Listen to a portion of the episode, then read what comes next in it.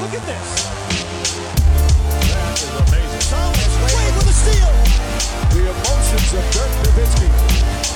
What he's always dreamed of. Hoping to have another chance after the bitter loss in 2006. Watch this play.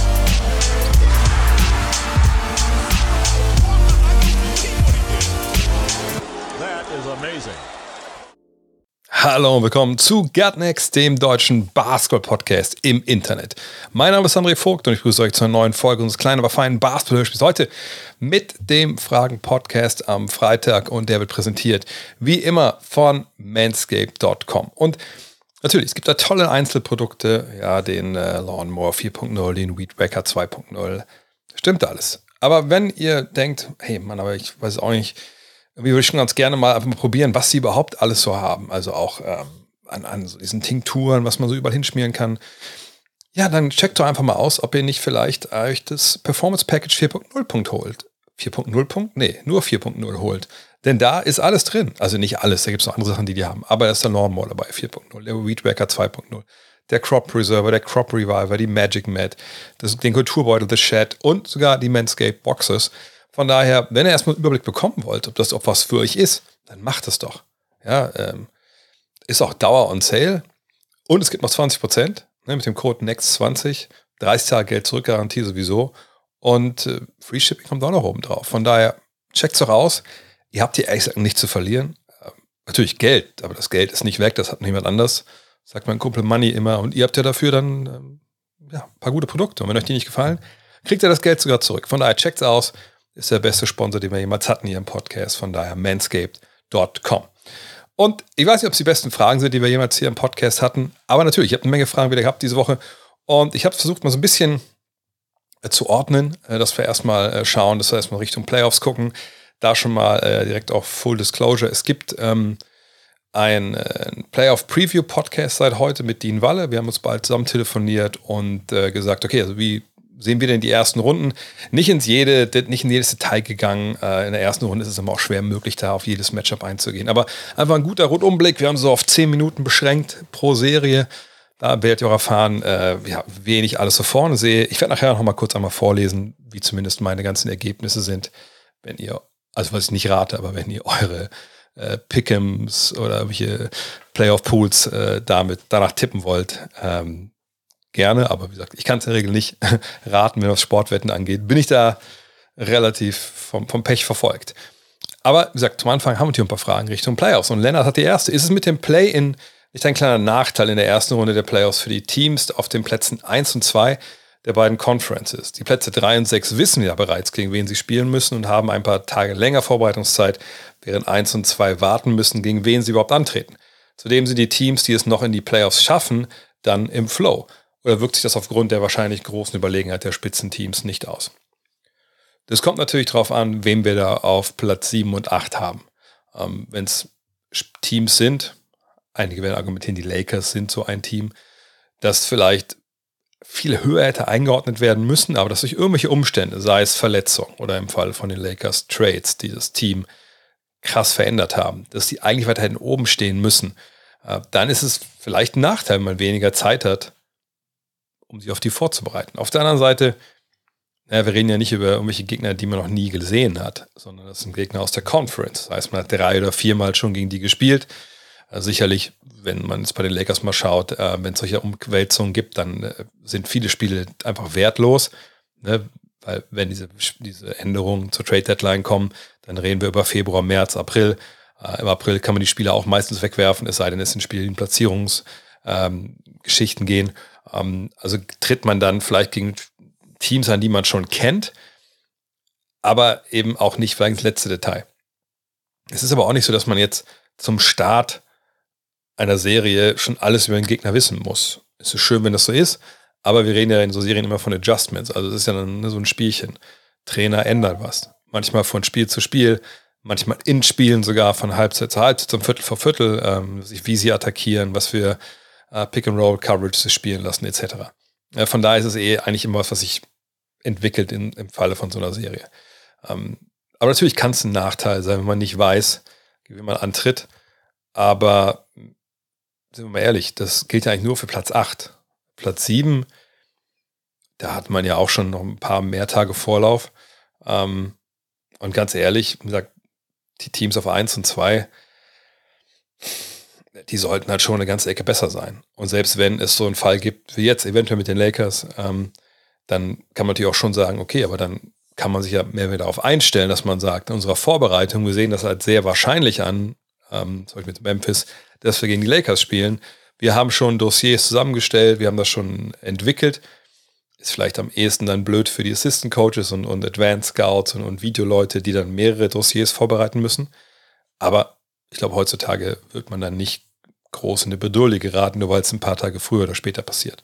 Ähm, gleichzeitig ist es auch so, dass man natürlich, wenn man auf 1 und 2 steht, eigentlich viel mehr auf die eigene Stärke schauen sollte, als auf den Gegner. Ähm, von daher denke ich, ist das eigentlich zu vernachlässigen. Barn Storm fragt, können die Thunder die Überraschung der Playoffs werden? Können, äh, natürlich. Die Frage ist, wie wahrscheinlich das ist. Und da würde ich sagen, die Wahrscheinlichkeit ist extrem gering. Ähm, mich hat auch exakt der Sieg gegen die Pelicans überrascht. Ich hätte nicht gedacht, dass ähm, New Orleans das ähm, sich nehmen lässt. Aber weil sie natürlich auch die erfahrene Mannschaft sind mit erfahreneren Spielern. Ähm, aber wenn dann Josh Giddy so ein Spiel legt auf einmal, was glaube ich auch nicht hat jeder kommen sehen, äh, dann kann es mal passieren. Gleichzeitig war das natürlich ein Spiel und sie müssen jetzt ja noch ein Spiel gewinnen gegen die Timberwolves, wo ich sie auch als Außenseiter eigentlich sehe. Und dann sind die erst in den in der Playoff-Serie. So. Ähm, und da jetzt Überraschung zu werden, da müssen sie ja mindestens eine Runde gewinnen. Und das heißt, sie müssten dann gegen äh, Denver gewinnen. Und bei allen Fragen, die wir an Denver haben, äh, also ich würde es nicht so weit gehen wollen und, und sagen, ich würde es als einigermaßen wahrscheinlich ansehen, dass Denver gegen Oklahoma City verliert. Denn Oklahoma City steht ja auch da, wo sie stehen, weil sie eben eine, eine coole junge Mannschaft sind, aber eben auch kein Spitzenteam.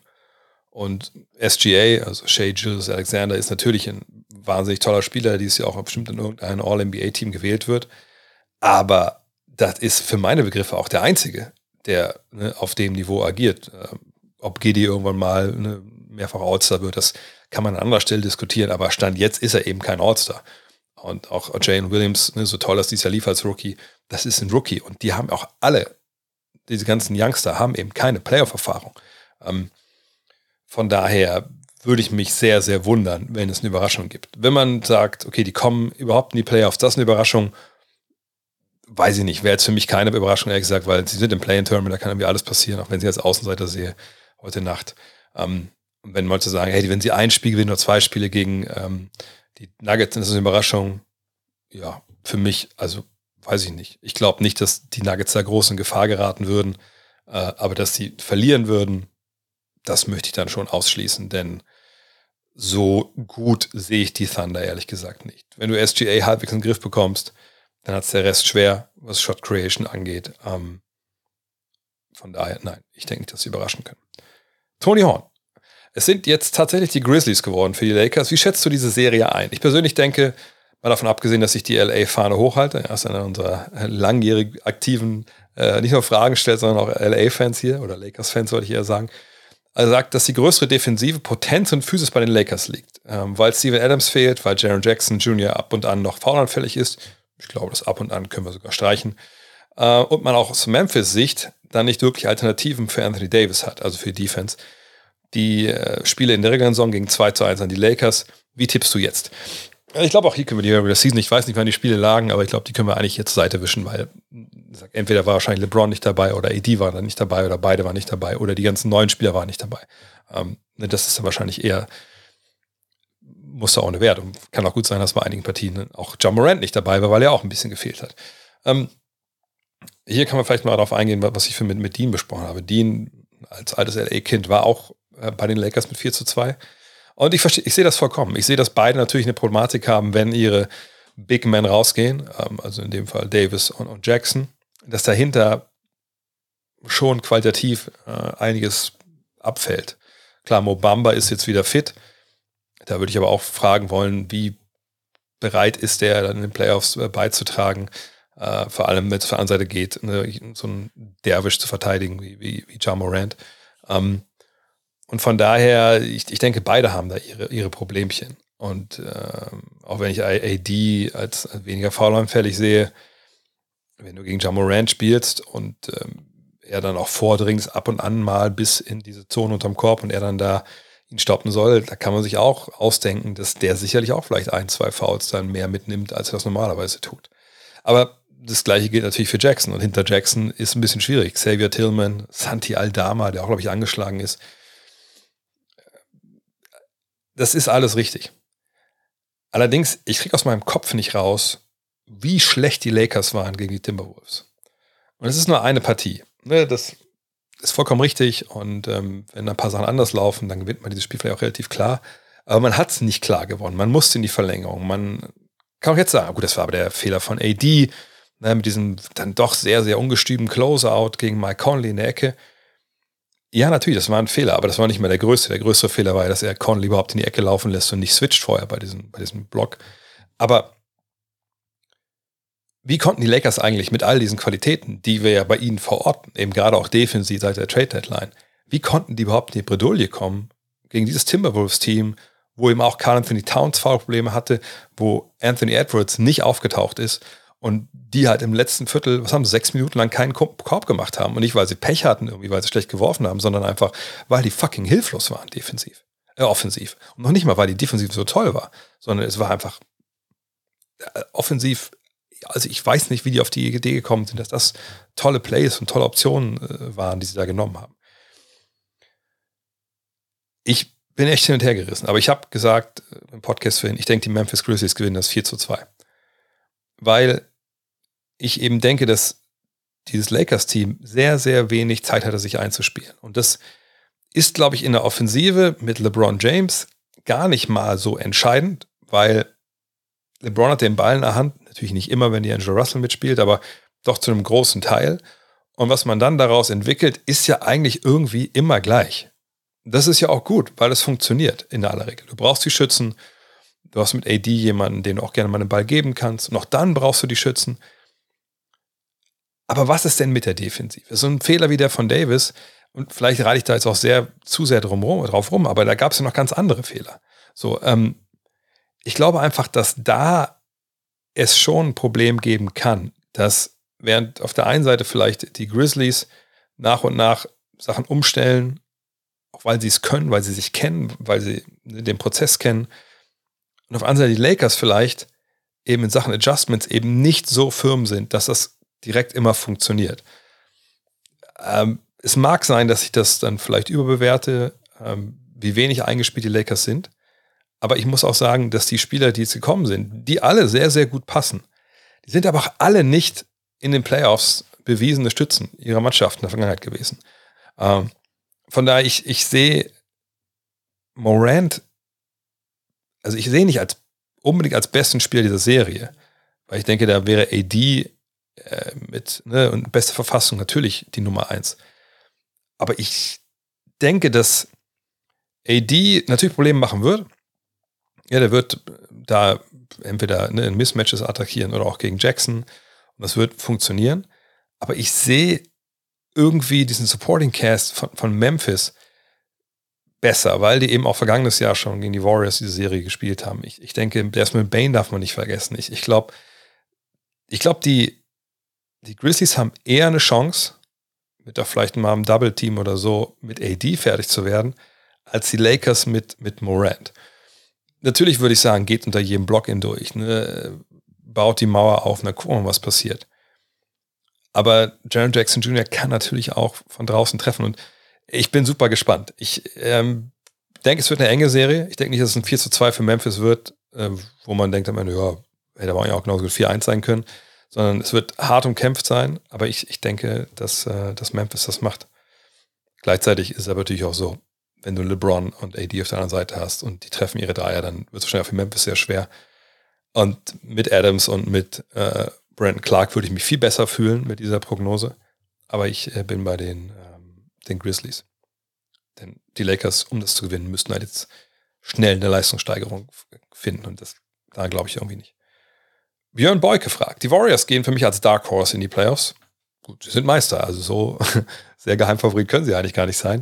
In den letzten Meisterschaftsruns war die Defensive überlebenswichtig. Wie gut kann sie dieses Jahr werden, trotz Andrew Wiggins langem Ausfall, Clays Verletzung, auch wenn er offensiv eine gute Saison spielt und Draymonds zunehmendem Alter, kann Looney wieder ein guter Switching Big Man sein, der mit den Besten mithält. Ähm, also vielleicht zu Looney, ich wüsste nicht, warum es jetzt nicht so sein sollte. Oder habe ich irgendwie verpasst, dass er irgendwie verletzt ist und längerfristig ausfiel? Irgendwie, nee, oder zumindest irgendwie, dass er gehindert ist. Ich glaube nicht. Ähm, für mich sind sie kein Dark Horse. Für mich sind sie, also, weiß nicht, wenn wir jetzt sagen, die äh, helleren Pferde sind die Favoriten und die dunkleren Pferden sind die, also, sind keine Rappen, vielleicht auch keine Schimmel, aber wenn wir sagen so, ja, so Füchse, ihr merkt, ich kenne mich aus, äh, aufgrund von meiner Tochters Hobbys. Ähm, das sind alles Füchse in der, in der Western Conference. Ne? Die sind alle nicht schwarz, aber auch nicht, nicht weiß. Also, die haben alle ihre Fragen. Und was ich interessant fand vorhin, ich habe es auch für unseren anderen Podcast kurz erwähnt, dass die ähm, letzten 15 Spiele bei den Warriors eigentlich defensiv viel besser liefen. Sie waren dann Achter. Ähm, sicherlich äh, muss man sagen, dass sie, ähm, wie soll ich das sagen, ähm, also sie waren schon, äh,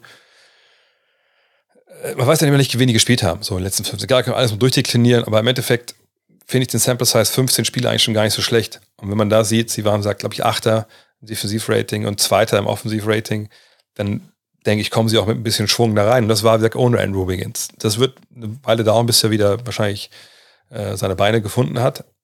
Aber der hat sich wohl auch fit gehalten, äh, als er raus war. Also sie haben, äh, wie heißt der, Gary Payton, den zweiten. Ich, ich sehe sie als Mit-Titelfavoriten, also mit, sagen wir mal, Finals-Favoriten ähm, in, der, in der Western Conference. Und ich würde mich auch äh, wundern, wenn, wenn sie es nicht gewinnen. Ich habe auch 4-2 äh, für Golden State für ihn getippt gegen, gegen Sacramento. Von daher, Defensive hat ja auch viel mit Strategie, mit Scheme zu tun. Und da haben sie natürlich auch so wahnsinnig viel Erfahrung. Der Trainerstab, aber natürlich auch die Spieler, dass die, wenn du gewisse Sachen ändern musst in den Playoffs, äh, das abrufen können. Und sagt, die sind mit dem Prozess vertraut. Ähm, das ist ja eine Sache, wenn du Spielern erzählst, hey, pass auf, jetzt im nächsten Spiel Klar, ein ganz dummes Beispiel. Wir gehen jetzt nicht in den Block unten durch, sondern wir spielen ins Eis. Ne, wir zwingen zur Seite und dann schicken wir von der, von der Weak Side den Spieler rein, wenn der da steht. Es gibt ja tausend verschiedene Varianten, die man so spielt. Und das ist eine Sache, den Jungs zu erzählen und dass das das Richtige ist. Das ist was ganz anderes, dass die das auch umsetzen können. Denn es sind ja oft keine Entscheidungen, die dann äh, analog sind. So 1 und 0, ach, da steht ein Spieler, dann bleibe ich hier. Ah, da steht kein Spieler, dann gehe ich weg. Du musst das ja lesen können, du musst es erkennen können, auch zum guten Teil antizipieren können, was passiert, um Defensive auf einem wahnsinnig hohen Niveau spielen zu können, wo die Warriors so früher mal waren. Und ich glaube, das verlernst du eigentlich nicht. Und was natürlich dagegen sprechen würde, würde, ja, da sind auch älter geworden. Naja, aber letztes Mal, als ich gecheckt habe, sind Draymond Green und, und Clay Thompson nicht mehr im Rollstuhl äh, da in die Arena gefahren. Von daher würde ich sagen, die kriegen das noch hin. Ähm, aber sie werden natürlich defensiv sofort getestet äh, gegen die Kings. Aber alles in allem ist das ein Team, wo ich mich nicht wundern würde, wenn wir die in den Conference Finals und dann auch in den NBA Finals sehen. Aber ne, natürlich gibt es große Fragen, aber Fragen zur Defense habe ich e-, eventuell, wie gesagt, was, was Wiggins angeht, aber zur Strategie, dass sie es umsetzen können, habe ich, hab ich sie eigentlich nicht, ehrlich gesagt.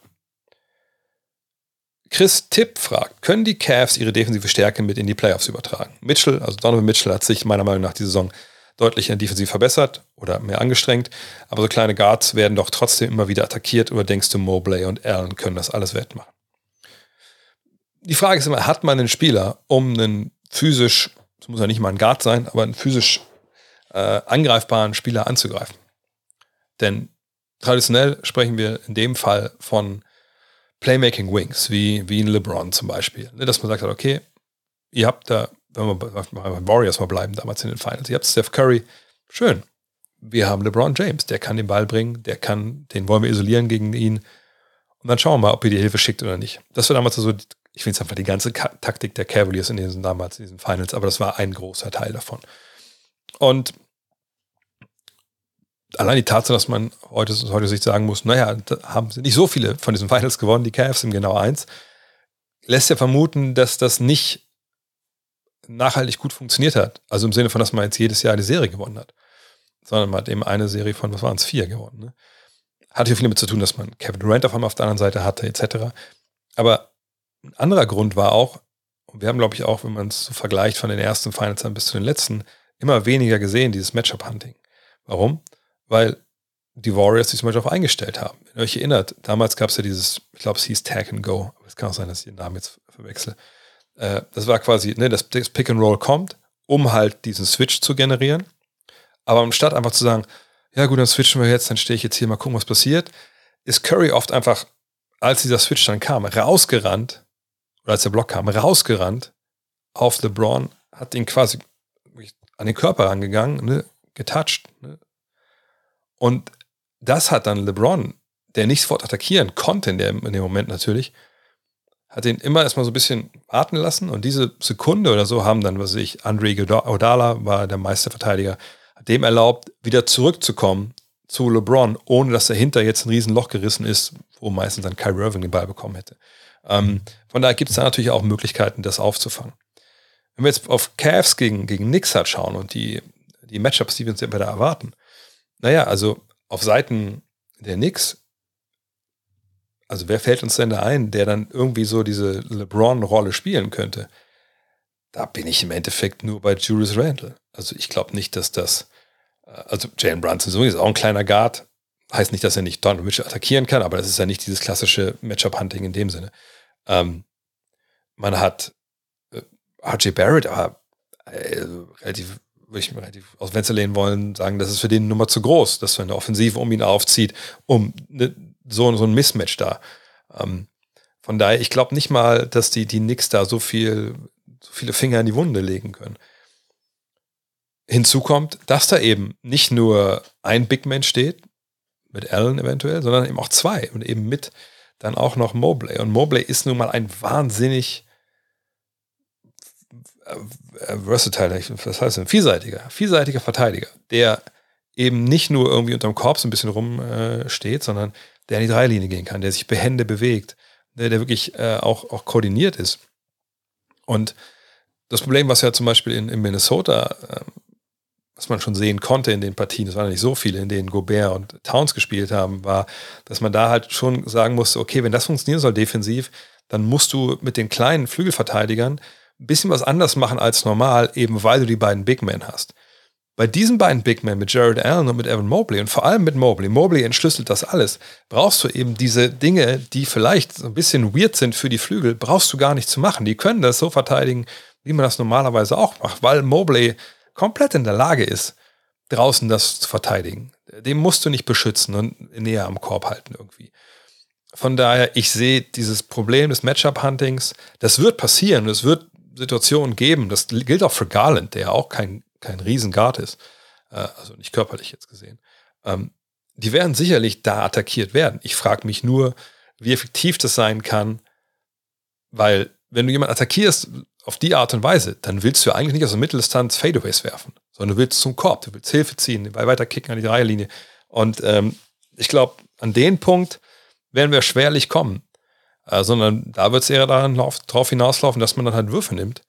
Ähm, und ob Randall die dann so trifft, dass das einfach eine gewinnbringende Taktik ist, das, das würde ich erstmal abwarten wollen. Von daher, ja, die Defensive wird sich auf jeden Fall retten lassen. Das wird eine große Stärke der Cavs sein in diesen Playoffs. August Fischer fragt, die Playoffs starten und ich als bekennender Knicks-Fan freue mich, das Team mal wieder in den Playoffs zu sehen. Dieses Mal hoffentlich auch länger als eine Runde. Was denkst du, sind die entscheidenden Faktoren gegen die Cavs? Ein bisschen das habe ich gerade schon angerissen. Ähm, ich kann direkt auch sagen, äh, die Runde, das ist für mich so die einzige in der Eastern Conference in der ersten Runde, oder diese Serie in der ersten Runde, wo ich denke, da wird es knapp. Ähm, Dean war bei 4-3 Cleveland, ich bin bei 4-2 Cleveland. Weil ich mir so ein bisschen denke, hm, naja, also A, die jungen Leute, Quickly, Grimes, äh, sind die schon bereit, um auf dem Level im Endeffekt abzuliefern, so wie man es eigentlich braucht? Werden wir sehen. Es gibt genug Geschichten auch in der, in der, in der NBA-Historie, äh, wo junge Leute abgeliefert haben und schnell dazugelernt haben. Gar keine Frage. Und wenn wir auf Brunson gucken, auf Randall und auf Barrett, dann haben die sicherlich auch schon Erfahrung in den Playoffs. Es ist jetzt nicht so, dass die da neu reingeworfen werden. Aber der Supporting Cast, hat der denn da schon genug Erfahrung? Kommt da auch genug Scoring von der Bank? Man kann sicherlich auf Evan Fournier nochmal zurückgreifen, wenn es hart auf hart kommt, aber will man sicherlich so defensiv halt nicht. Ähm, aber ich sehe da schon ein klares Defizit, was so diese, diesen zweiten Anzug angeht in, in New York. Nicht, dass die Cavs da super tief besetzt wären, auch da gibt es Fragezeichen. Aber dadurch, dass sie halt, ähm, dass, dass die Jungs, also gerade halt jemand wie äh, Mitch natürlich wahnsinnig viel Erfahrung hat, sehe ich da einen leichten Vorteil. Obwohl ich auch sagen muss, dass Garland und Co., Mobley und Allen auch nicht wirklich krass beleckt sind. Aber ich sehe irgendwie da mehr Stabilität. Ich, ich sehe da mehr, was soll ich das sagen? Also die Knicks haben mich total für sich eingenommen, als ich da auch in New York im Garten war und man hört, was da los ist und wie sie halt auch spielen. Das, das macht super viel Sinn und super viel Spaß dazu zu schauen. Aber ich, ich glaube, dass sie es schwerer haben werden zu scoren gegen die Knicks, äh, gegen die Cavs, als die Cavs es haben werden gegen, gegen die gegen die Knicks. Von daher, ich denke auch, das 4 zu 2 wird halt super knapp. Das wird jetzt kein so glorifizierter Gentleman Sweep. Ähm, aber wenn ihr mir jetzt sagt, ey, nee, nee, du liegst falsch, die Knicks gewinnen das 4-2, bin ich auch vollkommen bei euch. Kann ich mir auch gut, gut zusammenreimen. Ähm, aber als entscheidenden Faktor sehe ich, dass da unterm Korb wenig gehen wird für, äh, für Randall und Co. Randall ist auch ein bisschen angeschlagen, das spielt auch mit rein. Wie fit ist er wirklich? Ich glaube, Knöchel ist es ja. Ähm, Vielleicht ist es so eine Serie wie früher Utah gegen Denver, wo sich dann halt Brunson und Mitchell es einfach geben. Und der ganze Rest spielt eh keine Rolle. Ähm, aber ich sehe sie die Cavs im Endeffekt vorne. G. Sternchen fragt, was macht Jokic zu einem so schlechten Verteidiger? Denn man kann ja leicht damit gegen argumentieren, dass er die Liga im Defensive Box Plus Minus anführt. Ähm, mir fällt es immer schwer, das zu erklären. Man darf nicht vergessen, dass so diese Box plus minus etc. Statistiken ähm, ja Werte sind, die um, um die Mannschaft halt gehen. Also man guckt ja da drauf, okay, wer steht auf dem Feld, wie Punkte machen die Mehrzahl Gegner etc. So. Äh, das, das ist auch keine, es gibt keine Statistik, die Defensive komplett äh, abbildet. Es geht immer auch vor allem um den Augentest, den man daran ziehen muss. Und der sagt für mich bei Jokic, sag ich mal, in drei von vier Fällen, wo er defensiv nicht gut aussieht, er strengt sich nicht genug an. Das klingt jetzt total blind und lahm und irgendwie so, wie so, ja, du hast halt wahrscheinlich keine Ahnung von Defense und dann sagst du halt, der muss mehr äh, Hallenstaub lecken. Aber es ist wirklich so. Ich meine, er ist ein intelligenter Spieler. Er kann mir nicht erzählen, er, wüsst, er weiß nicht, wann er wo stehen muss defensiv. Man sieht auch manchmal, dass er da hin will, wo er hin müsste aber er kommt zu spät, bewegt sich auch zu spät. Oder ich habe es letztens verglichen mit diesem Video, was kennt ihr, glaube ich, auch, wo dieser äh, Kontrolleur da im Stadion irgendwie, ich weiß nicht, Liverpool oder so steht und dann irgendwie nur so mit den Fingern unter den Leuten durchfährt, die er eigentlich abtasten sollte. So verteidigt Jokic halt oft. Und ob das daran liegt, dass er einfach zu, vor, zu vorne zu größere Last trägt, ob es ihn irgendwie nicht kümmert oder ob er einfach zu langsam ist, wahrscheinlich so ein Mix aus allem. Aber für meine Begriffe, wenn ich das sehe, ich sehe da einfach oft eine mangelnde Intensität. Und äh, man kann ja sagen, gut, also wenn einen Punkt mehr macht als der Gegner, steht man ja beim Plus Minus auch bei plus eins. Aber so erkläre ich mir das. Wenn ich das sehe, dann steht er an den falschen Stellen oder er steht nicht, oder er steht schon da, aber er macht nichts. Er ist niemand, der, der mal einen Wurf blockt. Keiner hat vor ihm Angst. Äh, wenn er mal dann irgendwie zugreift, sind es mehr oder weniger so plumpe Fouls. Und er hat quasi kaum Ringschutz, den er dir gibt. Wo ich auch sagen muss, es gibt Situationen, dann steht er an der richtigen Stelle, dann steht er auch Gold richtig und dann sieht es auch gut aus. Aber ich finde, diese, diese, diese Momente sind viel zu selten und ich frage mich, ob er sich da irgendwie schont und weiß, ja, ich muss da stehen, ich weiß. Wenn ich da stehen muss und es wichtig ist, dann stehe ich auch da. Keine Ahnung, das muss er mir erstmal beweisen. Aber da würde ich immer auf den Augentest gehen und nicht auf Defensive Box Plus Minus etc. Nur mal als Beispiel. Du kannst ja auch ein relativ scheiß Verteidiger sein. Ähm, auf dem Flügel meinetwegen. Und du spielst dann mit guten Verteidigern zusammen. Und immer wenn du auf dem Feld bist mit den guten Verteidigern, weil du mit denen spielst, weil mit den schlechten Verteidigern kannst du nicht, kann der Trainer dich nicht aufstellen, weil sonst geht es den Bach runter, hast du wahrscheinlich auch ein positives, äh, positive Werte in diesem Plus-Minus-Statistik, einfach weil du den guten Verteidigern spielst. Ähm, aber das macht dich ja, wie gesagt, nicht zum guten Verteidiger in dem Sinne. Jonas fragt, gegeben dem Fall, dass Dallas den zehnten Platz in der kommenden Draftbelt, also den zehnten Pick bekommen, worauf sollten sich die Mavs konzentrieren? Man muss sich dazu sagen, können natürlich einen vorderen Pick bekommen. Ne? Das ist ja die Lottery, die ersten vier Picks werden ja ausgelost. Soll es darum gehen, den zum Zeitpunkt vermeintlich besten Spieler zu ziehen oder danach zu gehen, was für einen Spielertypen das Team am ehesten benötigt, Dallas benötigt meines Erachtens nach einem, nach einem Spielertypen wie Dorian Finney-Smith, defensiv auf dem Flügel und den großen Positionen gepaart mit solidem Shooting, Scoring oder einen echten defensiv starken Center. Ja, diese Gretchenfrage, die stellt sich ja gefühlt jedes Jahr, eigentlich auch bei jeder Mannschaft. Ne, gerade bei Teams, die schon wissen Kader zusammen haben und irgendwie, wo man sich vorstellen kann, naja, die wollen jetzt angreifen. Nehme ich den besten Spieler oder nehme ich den besten Spieler auf der Position, für die ich einen guten Spieler brauche? Und das lässt sich ja im Endeffekt nicht beantworten, weil wir alle nicht wissen, erstmal, wo sie ziehen und wir wissen auch nicht, wer noch da ist auf dem Board. Ne, wenn der beste Spieler, der noch da ist, einer ist, wo du sagst, ey, wenn es gut läuft, kann der All-Star werden. Und du sagst aber, nee, also ich will aber lieber den, den defensiv starken Center. Aber der beste defensiv starke Center, der noch da ist, ist einer, der vielleicht gerade mal Borderline Starter werden sollte, nach allem, was man dann weiß. Dann wäre man ja mit dem Klammerbeutel gepudert, würde mein Vater sagen, wenn man dann nicht den All-Star nimmt. Zumal es ja auch nicht so ist, dass man den nimmt und dann hat man den, man kann den ja auch nehmen und traden. Das, da gibt es ja verschiedene Möglichkeiten. Von daher immer, was dann halt die Amplitude ist von diesem Spielertypen, das wissen wir einfach nicht. Wenn sie ja Nummer eins ziehen, ich glaube jetzt nicht, dass man dann sagt, na gut, also Victor Wanyama, der ist uns vielleicht ein bisschen zu dünn und nicht defensiv stark genug. Ich glaube, wir nehmen lieber äh, jemand anders. Auch an zwei werden sie sicherlich keinen 3D-Flügel nehmen, dann würden sie auch wahrscheinlich Scoot Henderson nehmen. Ähm, von daher, diese Frage stellt sich eigentlich nur in ganz gewissen Fällen. Und zwar dann, wenn die Spielertypen, die da sind, oder die Spieler, die available sind zu in den verschiedenen Typenklassen, die müssen irgendwie schon relativ nah beieinander sein in dem, was sie können. Und dann kann man überlegen. So. Aber jetzt zu sagen, nein, wir nehmen auf jeden Fall 3D, auf jeden Fall Defensivcenter, das wird nicht so hinhauen. Was natürlich, was man sagen kann, was passieren wird, bin ich mir sehr sicher, dass natürlich die Mavs gucken, wenn sie jetzt planen, sie haben eine Menge Zeit zu planen für den Sommer, was haben wir denn für 3D Prospects in dieser Draft? Wer ist denn da? Haben wir Leute, die realistisch bis, also wenn man weiß, wenn man draftet, aber man guckt natürlich schon drauf, haben wir realistisch Leute, die da landen könnten, wo wir picken?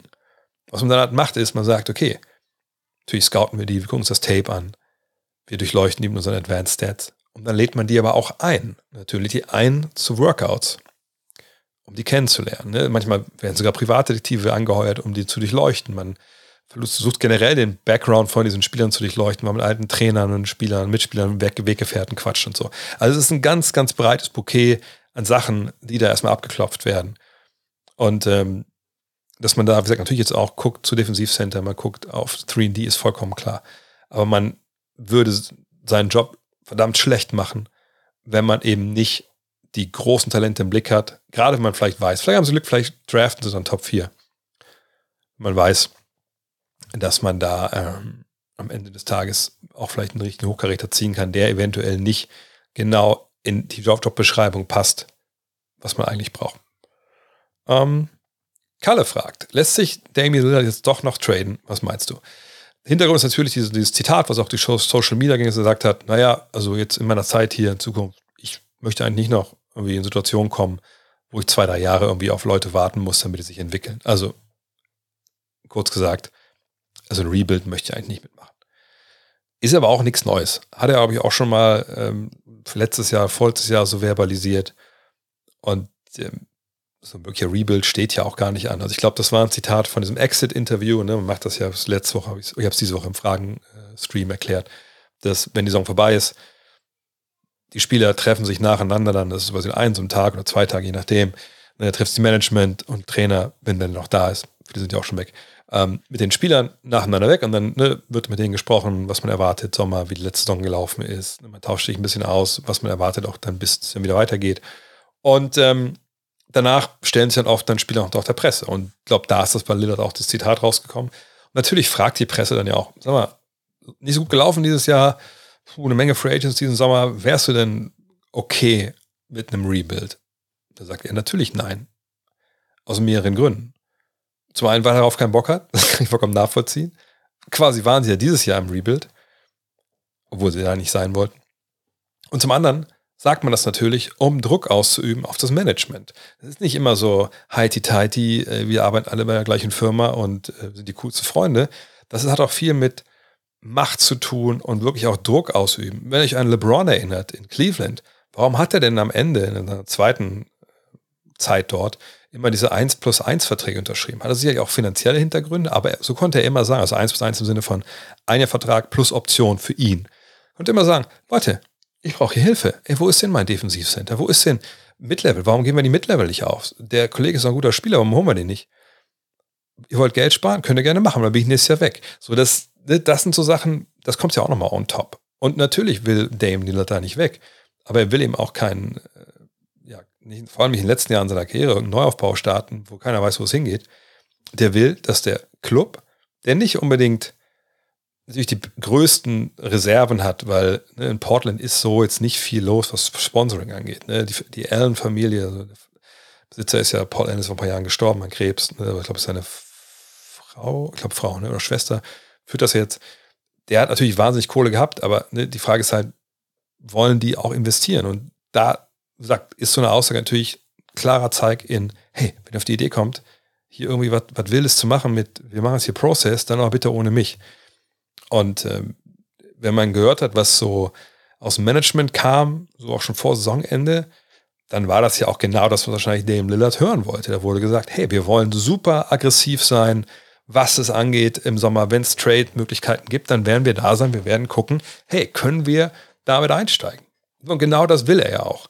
Von daher, natürlich, wenn die sich entscheiden, hey, wir, wir wollen neu anfangen, dann würde sicherlich es da in die Richtung gehen. Aber ich bin mir auch relativ sicher, dass ähm, wenn das so kommen sollte, wir nicht von Dame Lillard hören, ey, die wollen Neuaufbau hier, bum, bum, bum, sondern dann würden die Trailblazers das erst mit ihm besprechen. Sie würden mit seinem Agenten arbeiten und gucken, dass sie ihn als allererstes traden. Und dann den Rest. Ähm, von daher, ähm, das ist jetzt keine akute Gefahr bei Daimler, dass er jetzt irgendwie ein Trade doch bevorsteht. Es würde mich extrem wundern, wenn er jetzt in wenigen Wochen nach all diesen Sachen, die da vorher erzählt wurden, da sowas jetzt was, äh, passiert, sondern es wird jetzt geguckt, welche Free Agents halten wir, wo können wir Trades machen. Das ist das Allerwichtigste. Kann man, also ich kann mir eventuell vorstellen, wenn man jetzt so Richtung Juli merkt, Alter, ganz ehrlich, wir kriegen ja nichts zusammen. Wir haben schon hinter, hintertürlich mit Leuten kommuniziert, mit welchen Agenten ich glaube, wir, äh, also erstmal, wir können die Spieler nicht halten, was ich in Jeremy Grant sage, ja gut, es gibt eine Menge Geld hier, aber ich will ganz woanders hin. Ähm, Cam Radish und so sind wir jetzt auch nicht super überzeugt von. Warum sollen wir den überhaupt halten? Dann könnte so eine Dynamik da reinkommen, aber das käme vom Management und nicht unbedingt von, ähm, von Dame Lillard. Janik fragt, inwiefern macht das Horten von so vielen Picks, also Draft-Picks, wie zum Beispiel bei den Oklahoma City Thunder Sinn? wenn es sowieso begrenzte Platz, Plätze im Kader gibt? Gibt es Möglichkeiten, wie im Fußballspieler zu verleihen oder auch anders auf Abruf zu haben in der G-League oder Europa? Es macht natürlich begrenzt Sinn, wenn man jetzt davon ausgeht, dass man alle Spieler auch in den Kader holt. Ähm, aber man muss ein paar Sachen dazu wissen. Zum einen natürlich, man kann Spieler parken in, in Europa. Ich kann einen Spieler aus Europa ziehen, der noch nicht NBA-ready ist. Und es das heißt ja auch nicht, wenn ich den gedraftet habe, dass er sofort kommt. Ich muss dem erstmal einen Vertrag anbieten.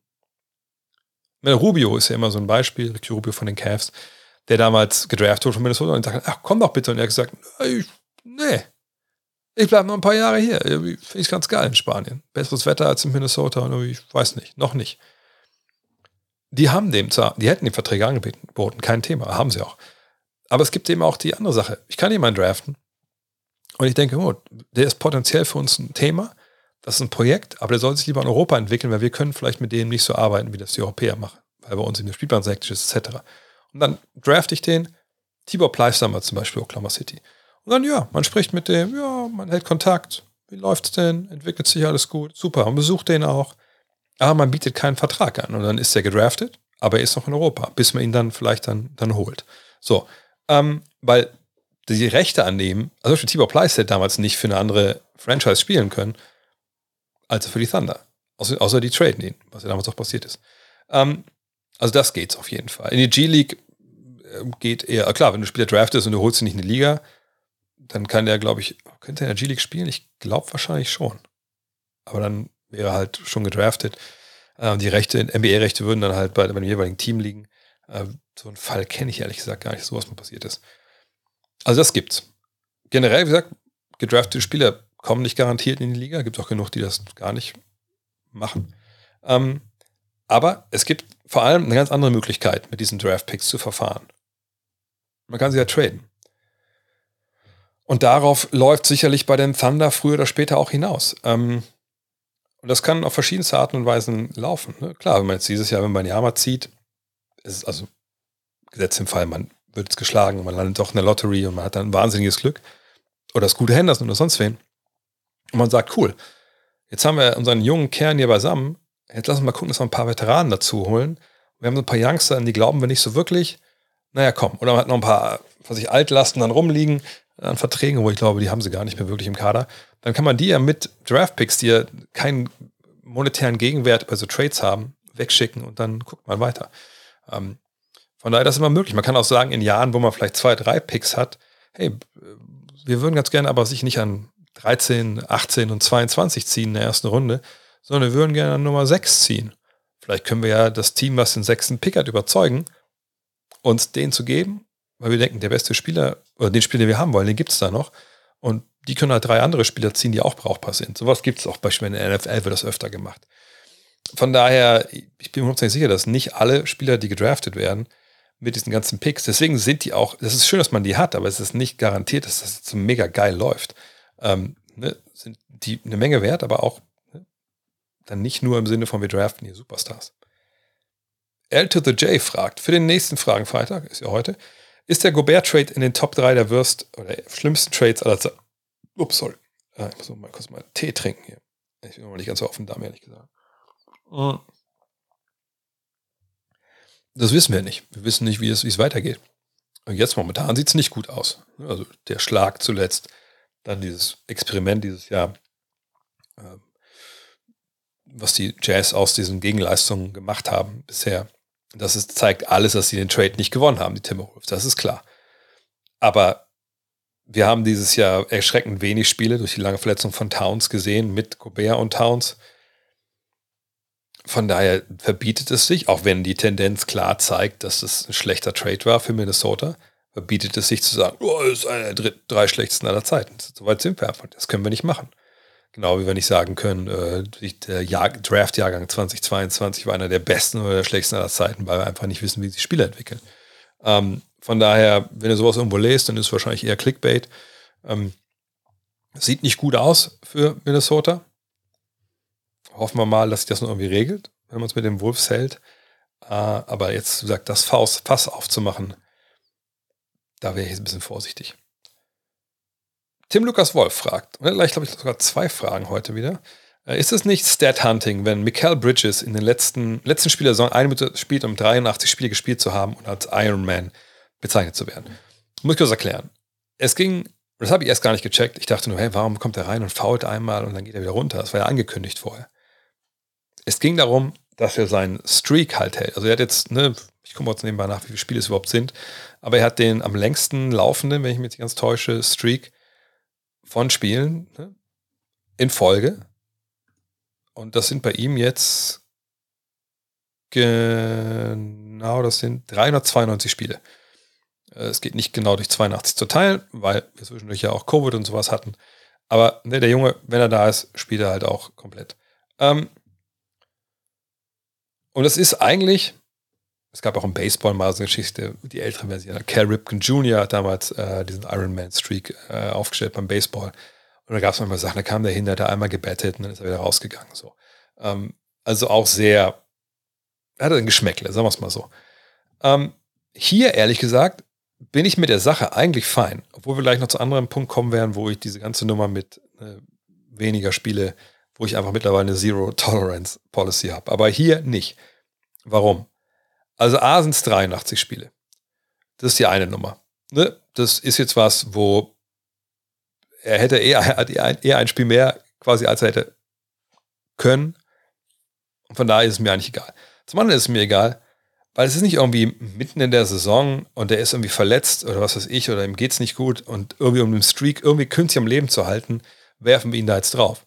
Sondern es war ein Spiel, wo es um nichts ging. Er hätte auf jeden Fall gespielt, aber der Verein sagt, pass auf, ey, das ist echt nicht so wichtig am letzten Tag, äh, verletzt dich bloß nicht, es geht um gar nichts mehr Und im Osten ging es ja auch um gar nichts mehr. Äh, wir machen das mal ein bisschen anders.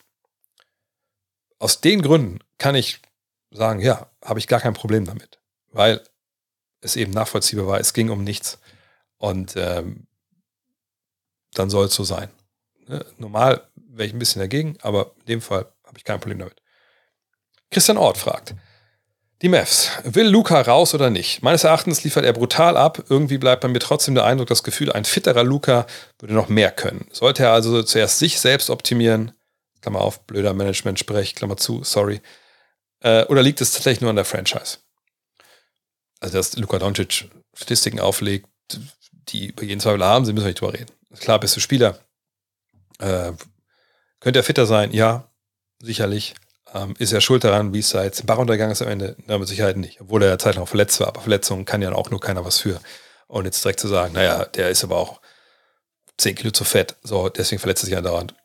Weiß ich jetzt nicht, ob das stimmt. Da müsste man mal die Ärzte befragen.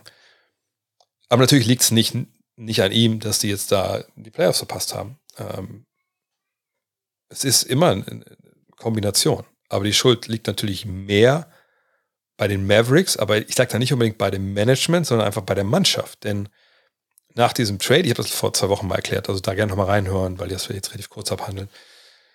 Die hatten ein sehr, sehr fein austariertes Team im vergangenen Jahr, für meine Begriffe. Ne, wo du immer halt mit Dorian Finney-Smith und Kleber Jungs hattest, die konnten für andere mitverteidigen. Das hat irgendwie gepasst mit den ähm, Strukturen defensiv.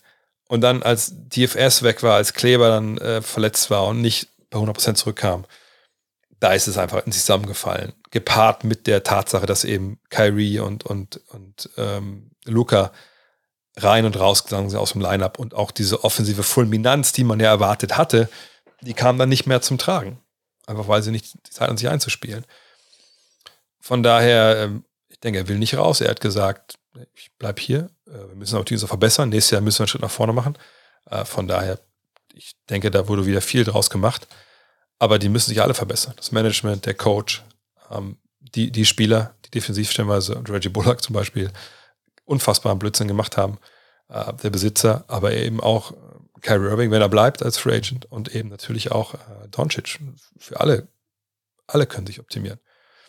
Tim Lukas Wolf, mit der zweiten Frage. Was hältst du von der neuen Regel, dass man mindestens 65 Spiele braucht, um eine Chance zu haben, MVP und All-NBA-Team zu bekommen? Aus meiner Sicht MVP sehr gute Regel, aber All-NBA, zweites und drittes Team muss nicht sein. Doch, muss sein. Muss sein. Gibt es für mich gar keinen äh, Weg drumherum. Auch weil ich in den letzten Jahren das schon quasi selber auch immer bei mir gemacht habe, meinen äh, Awards gesagt habe, hey, also ich will eine gewisse Anzahl von Spielen sehen. Ich habe oft sogar 60 gesagt. 65 kann ich aber auch sehr, sehr gut leben. Ähm, und für mich gibt es keinen Unterschied zwischen MVP oder All Defense, äh, All äh, NBA Team First, Second oder Third. Das sind alles halt auch Awards, die mit eingezogen werden müssen in äh, die Supermax-Verträge und so, Designated Player Contracts. So, also von daher, ähm, nee, das ist nicht zu viel verlangt. Das 17 Spiele, äh, 17 Spiele Urlaub kann man gerne nehmen, wenn man das möchte. Ähm, aber viel mehr sollten es einfach auch nicht sein. Auch weil ich denke, dass auf einem gewissen Niveau das eben auch klar mitentscheidet. Ne? Also, wenn ich, sag mal, wenn ich 20 Spieler habe, wenn wir von den drei All-NBA-Teams ausgehen mit 15 Spielern, ich habe 20 Spieler auf All-NBA-Niveau. Ich habe da vielleicht, wie gesagt, fünf oder vier, die im Vergleich zu den anderen, die alle über 65 haben, die da drunter liegen. Ne? Ist immer schwer natürlich mit so harten Cut-Offs, weil wenn einer jetzt 64 hat und einer hat 66 oder gerade 65, Ne, da kommen wir, kommen wir in so einen Graubereich, wo es nicht mehr passt. Aber wenn einer nur 50 Spiele hat, dann finde ich, muss der da auch raus. So, ne? Und dann sollte man das auch, das, das auch zumachen. Äh, von daher, ich finde diese Vorgabe richtig. Es wird sicherlich Härtefälle geben und es wird Jahre geben, wo es keinen Sinn macht, wo jemand, der 64 Spiele hat und klar besser ist, dann nicht schafft. Es sei denn, man macht dann auch irgendwelche Verfeinerungen in diese Regeln, in das Regelwerk. Wir kennen ja noch nicht alle Regeln vom CBA. Mhm. Aber ich finde es besser als, als andersrum. Ähm, aber weil es eine gewisse Klarheit mit sich bringt. Und wir sollten den MVP Award nicht komplett über die All-NBA-Teams stellen, sondern dann, ich wäre sogar so weit, ich, und ich dachte eigentlich also auch, dass es für alle Awards gilt. Ähm, aber wie gesagt, so genau hatte ich mich da noch nicht mit beschäftigt. Aber ich finde das äh, einfach nur richtig.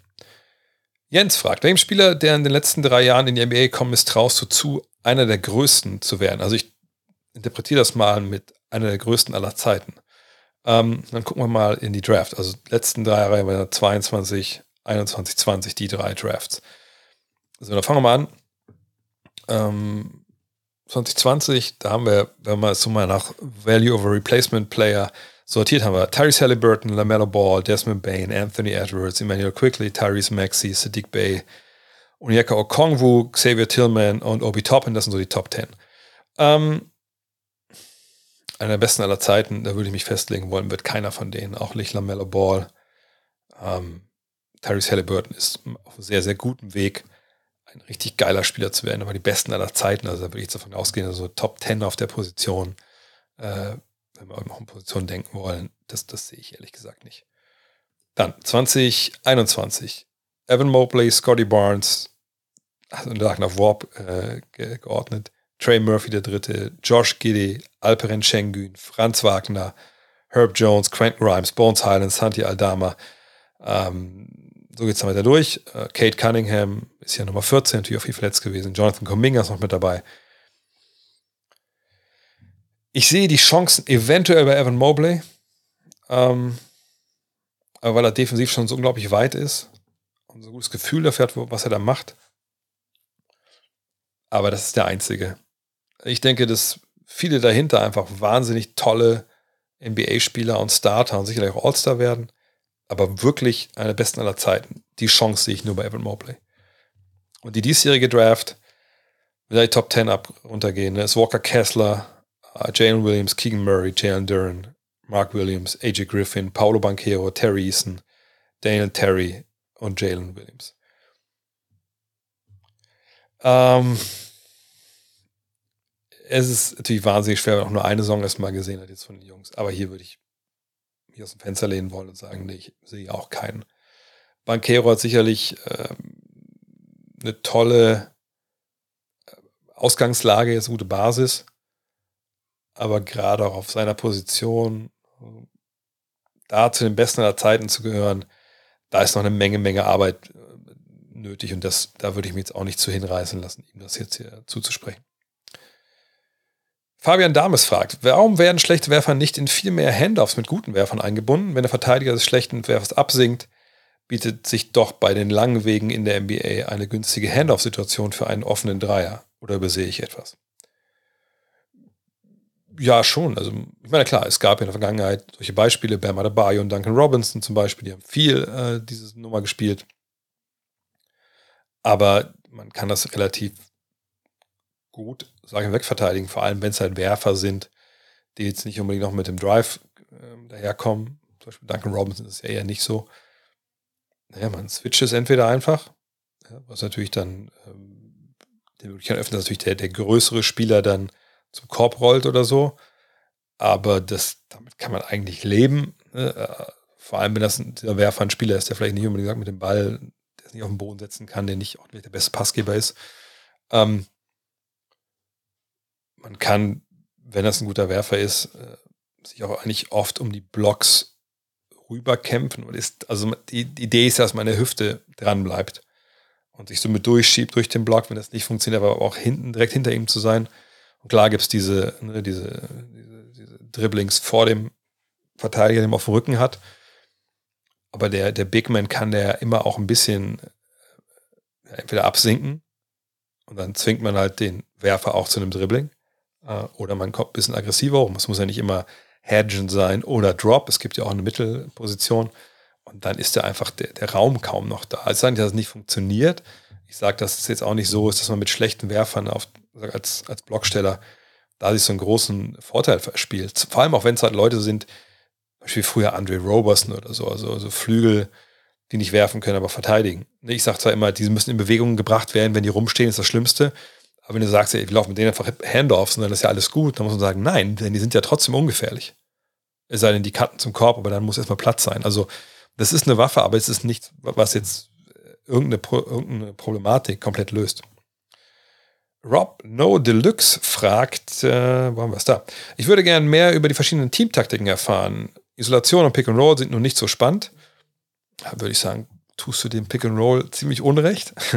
Welche Teams mit welchen Systemvarianten gibt es? Wo bekomme ich detaillierte Infos zu den Systemen? Allgemeine Buchempfehlung. Also ich meine, heutzutage in der NBA, viele Teams spielen natürlich schon sehr ähnlich. Ähm, ich würde mal als heraus, also als herausstehendes Merkmal eventuell immer die Warriors nennen, ähm, die relativ wenig auf Pick and Roll setzen. Ähm, die würde ich mir anschauen. Ähm, Bücher ist immer schwer. Also wenn man jetzt wirklich keine großartige Vorbildung hat als Spieler oder auch meinetwegen als Trainer, ist es halt schwierig, irgendwas zu empfehlen an Büchern, weil es gibt auch ehrlich gesagt, klar gibt es Bücher über die Triple Post Offense etc., aber ich glaube nicht, dass es, das, die sind für Coaches geschrieben und nicht für Fans, ehrlich gesagt. Was ich in solchen Fällen immer empfehle, ist auf YouTube sich umzuschauen. Ich meine, es gibt natürlich den Julius Majestic from Germany. Ähm, es gibt solche wie Half Court Hoops. Ähm, es gibt ein paar andere äh, Kollegen, die sich da Sachen anschauen. Ähm, es gibt auf Twitter einige Accounts. Ähm, Steve Jones zum Beispiel auch, der äh, die Sachen analysieren, auch mit, mit Video. Ähm, ich glaube auch, hat nicht Ben Taylor mit irgendwem auch mal so eine, so eine, so eine, äh, so, so ein, wie hieß das denn? War so eine, war so eine Masterclass Richtung Taktik. Das müsste ich nochmal raussuchen. Schreib mir gerne mal eine Mail an Next, dann schicke ich dir mal den Link dazu. Ähm, die quasi dann die ganzen Sachen mal erklärt haben. Ähm, also ich würde auf jeden Fall auf YouTube schauen, ähm, weil mit Büchern, da ist es in dem, in dem Bereich, ich sage außer man will Coach werden, ist es da wenig her. Oder was man empfehlen kann, wenn man natürlich wahnsinnig sieht, ist auch eine Arbeit vielleicht an, von einem Trainer. Also zum Beispiel, wenn man jetzt wissen wollt, Greg Popovich, die Offense von dem, Defense von dem, was machen die eigentlich genau? Es gibt in den USA einmal wieder Coach-Kliniken, es gibt Webseiten, die diese Kliniken halt tapen und dann kann man die kaufen. So, und ähm, da ist dann auch zu sehen, eben wie zum Beispiel Greg Popovich anderen Coaches erklärt, wie er seine Defensive aufbaut mit Drills etc. pp. Aber wie gesagt, es ist dann sehr, sehr auf Trainer gemünzt. Max HH fragt, sind Big Men verletzungsanfälliger als durchschnittlich große Spieler? Intuitiv würde ich sagen ja, weil der Körper größere Belastung aushalten muss. Würde dieses zum Beispiel bei der Draft und der Bewertung der Spieler berücksichtigt werden? Ja, natürlich, wenn du Spieler hast, die, also lange Spieler, so über 215, sage ich mal, ähm, und sind ein bisschen schwerer und die haben schon eine Verletzungshistorie vielleicht hinter sich, dann guckst du ein bisschen genauer drauf.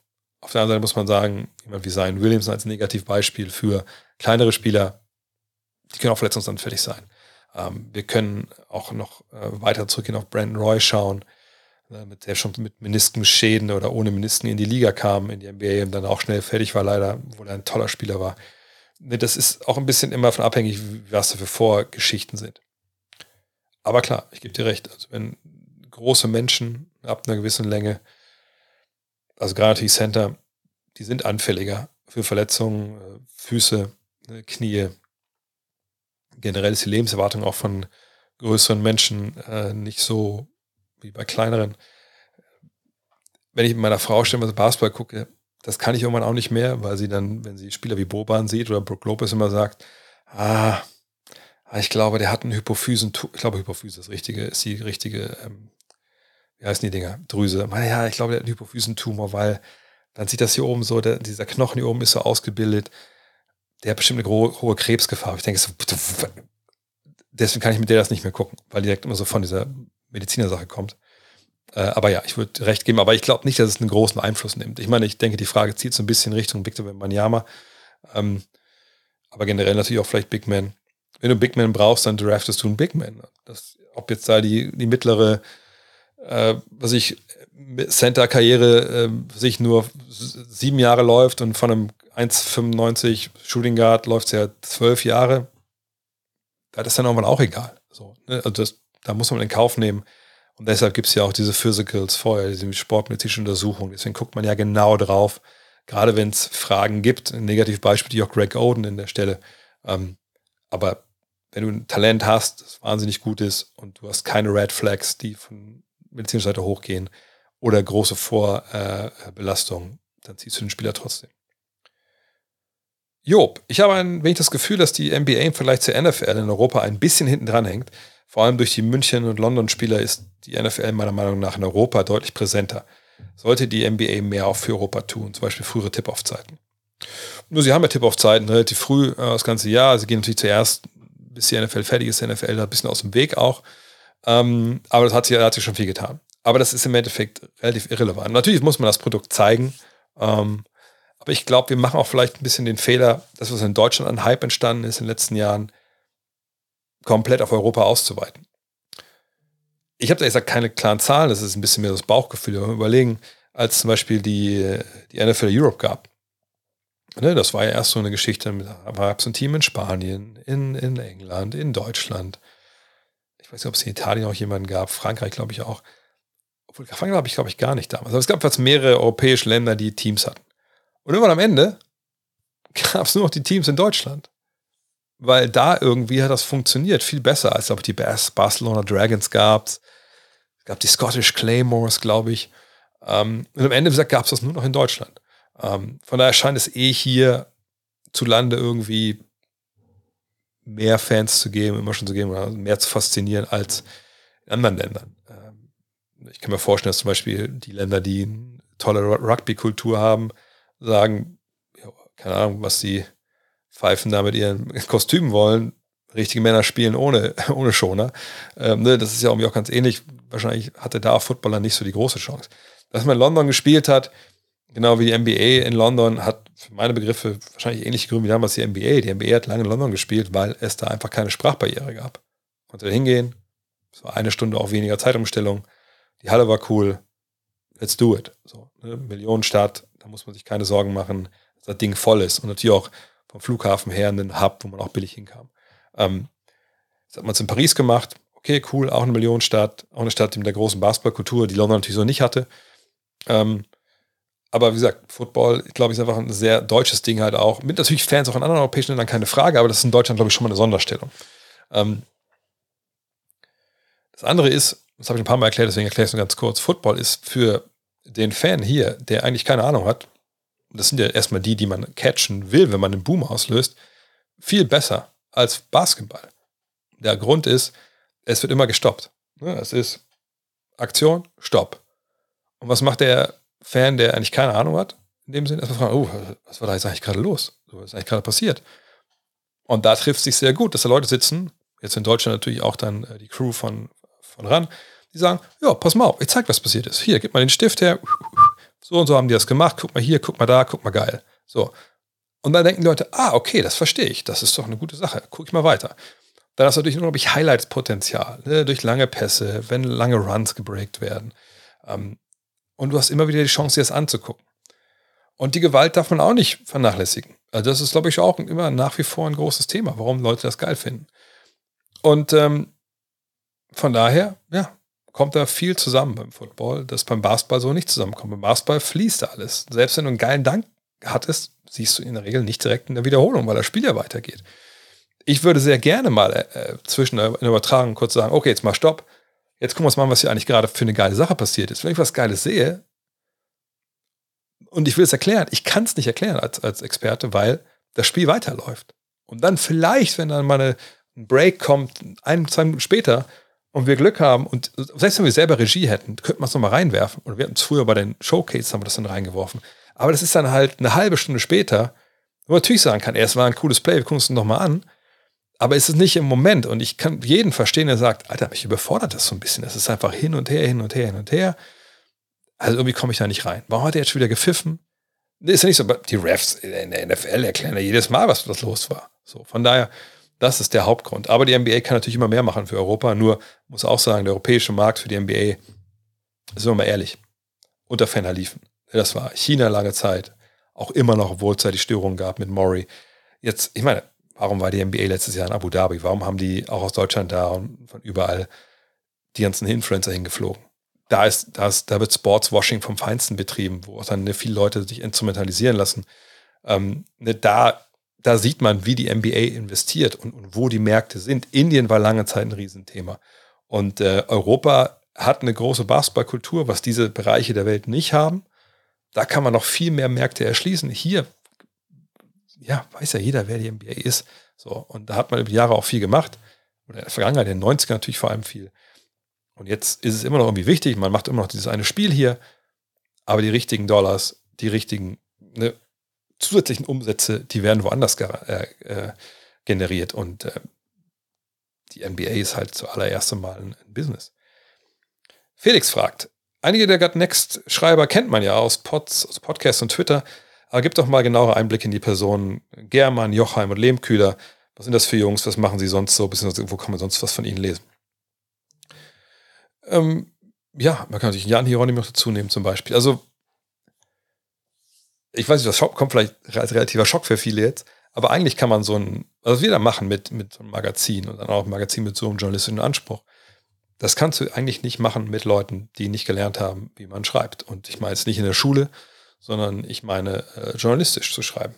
Ja, also ob es ein Volontariat war oder mal ausgedehnte Praktika oder ob man einfach nach dem Praktika einen tollen Redakteur hatte bei einer Tageszeitung, an dem man halt schreiben konnte als freier Mitarbeiter und von denen gelernt hat. Oder das studiert an der Uni. Ähm, und das ist halt ähm, ein Riesenunterschied ne, zwischen Leuten, die wir auch beschäftigen, ne? Dennis Jansen zum Beispiel, Torben Adel hat, oder Torben hat das auch äh, gelernt, das Schreiben. Ne, ähm, weil die Geschichten, die wir da eigentlich drin haben, also so lange Lesegeschichten und so, die kannst du nicht einfach so aus, aus dem Arm schütteln. Ähm, wie gesagt, das sage ich jedes Jahr.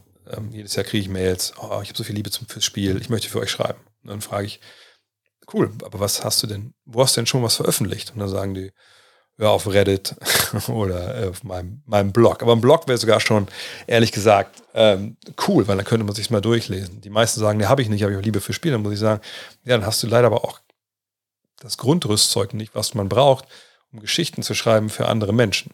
Ähm, und manchmal lasse die Leute, oder früher habe ich Leute dann trotzdem was schreiben lassen, dann haben wir uns das mal angeguckt. Ich wollte ja auch nicht, dass uns das nächste Naturtalent durch die Lappen geht. Aber in der Regel musste ich immer sagen, ja, ich will ehrlich sein, das ist große Scheiße hier. So. Was ich damit sagen will. Sebastian, also German, äh, Tobi Jochheim, das sind beides Jungs zum Beispiel, die haben einfach Journalist gelernt äh, Tobi hat, äh, Tobi schreibt jetzt noch für, äh, was war das? Die Rheinische Post. Äh, da macht er viel. Äh, ähm, Basti war lange bei der Frankfurter Rundschau. Und das merkt man auch. Also die Geschichten, die die Jungs schreiben, die haben Hand und Fuß. Da gucke ich, die lese ich mir durch, wo ich, ich redigiere immer alles, aber lese ich mir durch, weil ich redigieren muss, lese ich durch, weil ich, ich finde es geil und sage dann, ja gut, alles klar gekauft. Und da habe ich nicht ein, ein Wort geändert. Ähm, und das ist bei Jan auch so. Jan hat ja auch damals von der Pike drauf gelernt. Ich habe das gelernt. Ähm, und Leute braucht man halt. Und das sind aber auch in der Regel, obwohl das TJ, also Jochheim ist jetzt nicht alt, aber ähm, das sind alles ältere Leute, die da ihre Erfahrung gesammelt haben. Und Björn, Björn hat damals bei Crossover Online viel geschrieben. Den haben wir dann, wie ein paar andere Jungs, auch damals Peter Beek und so, haben wir alle dann äh, auch mal zu Five dann geholt, wir gesagt haben, ey, die haben Talent, kommt doch mal zu uns. Wir geben euch ein paar Tipps, ihr lernt Learning by Doing und dann könnt ihr hier auch viel mehr machen. Und das war das ja dann auch. Ähm, also das sind eigentlich Jungs, die Journalisten sind. Ähm, Tobi, ähm, wie gesagt, kam auch mal zu, als Praktikant zu uns, hat dann einfach eine tolle Karriere hingelegt. Ähm, Basti, wie gesagt, äh, macht jetzt in längerer Zeit was anderes, der arbeitet bei der Deutschen Bank. Ähm, aber hat unglaublich Bock, dieses, dieses Ding mit uns anzuschieben und wollte dabei sein. Und da habe ich natürlich sofort Ja gesagt. Also in der Regel, die Jungs sind, sind einfach Journalisten, die das gelernt haben. Und ohne die würde es dieses Heft einfach auch nicht geben, muss man ganz klar sagen. Philipp Dornhay gefragt. Philipp, schöne Grüße. Also auch ein ehemaliger Journalist, mittlerweile arbeitet er auch woanders. Was für Basketballbücher liest du? Was hast du zuletzt gelesen und was ist dein Alltime favorite Und hier noch ein Tipp. Ich lese aktuell How Basketball Can Save the World von David Hollander. Schau mal rein. Das habe ich schon mehrfach gelesen. Das kommt auch bald auf meinen Pile of Shame. Ihr kennt den da oben erahnen, den, den Pile of Shame. Ähm, ich muss mal gucken, was ich als letztes gelesen habe, wirklich, was, was neu ist. Aber ich, ich, glaube da oben, ja, The Joy of Basketball. Ich weiß jetzt gar nicht, wer es geschrieben hat. Ähm, das hatte ich jetzt mir letztens, ich letztens, ich gehe ja immer, wenn ich in New York bin, äh, in den Strand Bookstore. Kennt ihr vielleicht, wenn ihr den Broadway runterlauft, ähm, kommt ihr irgendwann auf der linken Seite, äh, kurz also, dem Bereich auch der Uni, NYU.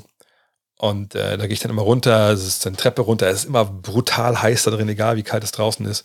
Äh, und dann stehen auch so riesige Ventilatoren, die dann einfach wild die Luft da reinblasen. Und da ist dann ist so die Sportecke. Und manchmal gibt es da einfach auch mega Schnäppchen. Äh, manchmal nicht. Diesmal gab es auch keine. Äh, und ich habe jetzt leider wirklich echt, ehrlich gesagt, ich jetzt ich bin jedes Jahr in New York, ich jedes Jahr nehme ich fünf, sechs Bücher mit. Und langsam läppert es sich leider Gottes. Aber The Joy of Basketball fand ich verdammt gut. Ähm, kann ich nur empfehlen, da mal reinzuschauen.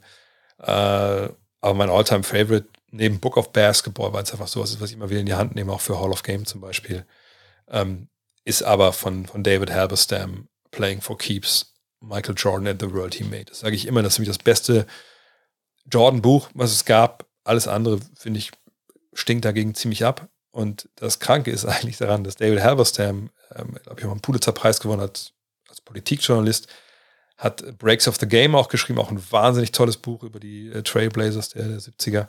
Ähm, aber bei dem Jordan-Buch ist es halt so, dass er mit allen Protagonisten dieser Zeit spricht und ähm, dann anhand quasi von Jordans Karriere bis zu dem Zeitpunkt dann die ganze NBA auch erklärt. Also ne, zum Beispiel gibt es ein Kapitel, wo es darum geht, na, Jordan scheitert an den Celtics.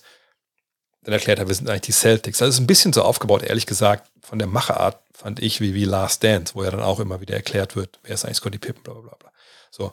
Ähm, was Herbers immer wahnsinnig gut macht, ist er zum Beispiel einfach dann Geschichten erzählt, ein Kapitel über die Celtics. Und er entfernt sich da eigentlich von, von Jordan, aber es ist wichtig, das zu verstehen, damit du ja Jordan verstehst und seine Struggles dann früh in der Karriere. Und das Kranke ist halt echt, er redet mit tausend Leuten und einer redet mit ihm nicht. Und das ist Michael Jordan. Und da würde man denken, okay, wenn das passiert, dann kannst du das Buch, dann hast du halt alles umsonst. Dann kannst du das, irgendein Buch schreiben, aber nicht das Michael Jordan Buch. Aber es tut diesem Buch einfach keinen Abbruch. Es ist wahnsinnig, wahnsinnig toll geschrieben. Ist immer noch äh, up to date in dem Sinne, dass natürlich da ein paar Sachen fehlen, aber, aber ist einfach, ich kann es empfehlen. David Halberstam, Playing for Keeps. Gibt es auch, ich würde eine gebundene Ausgabe holen, weil es wirklich ein Buch ist, wo man sich, wo man sich hinsetzen muss. Ähm, sind auch billig zu haben bei immer gebrauchten Buchhändlern oder genial lokal empfehle ich ja immer. Das äh, muss, müsste jeder gelesen haben.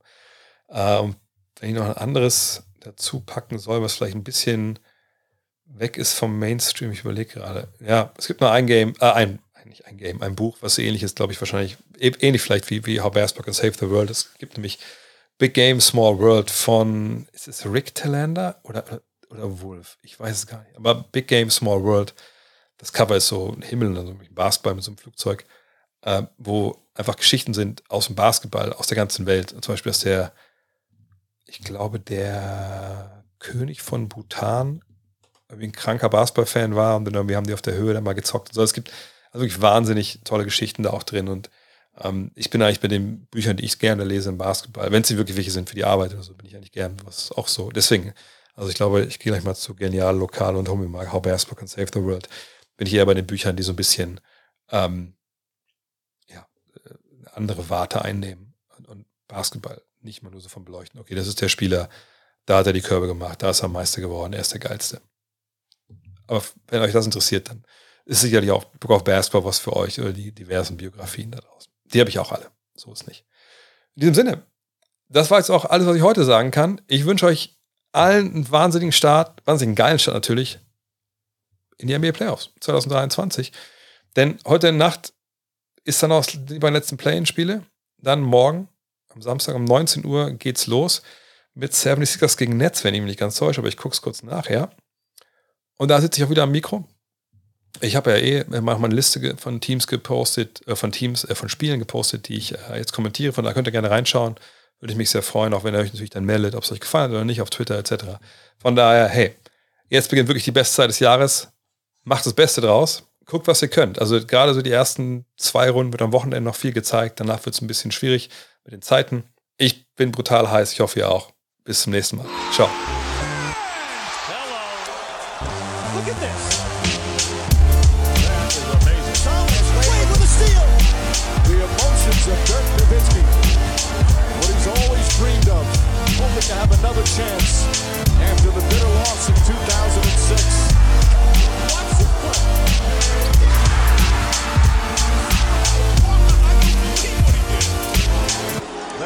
amazing.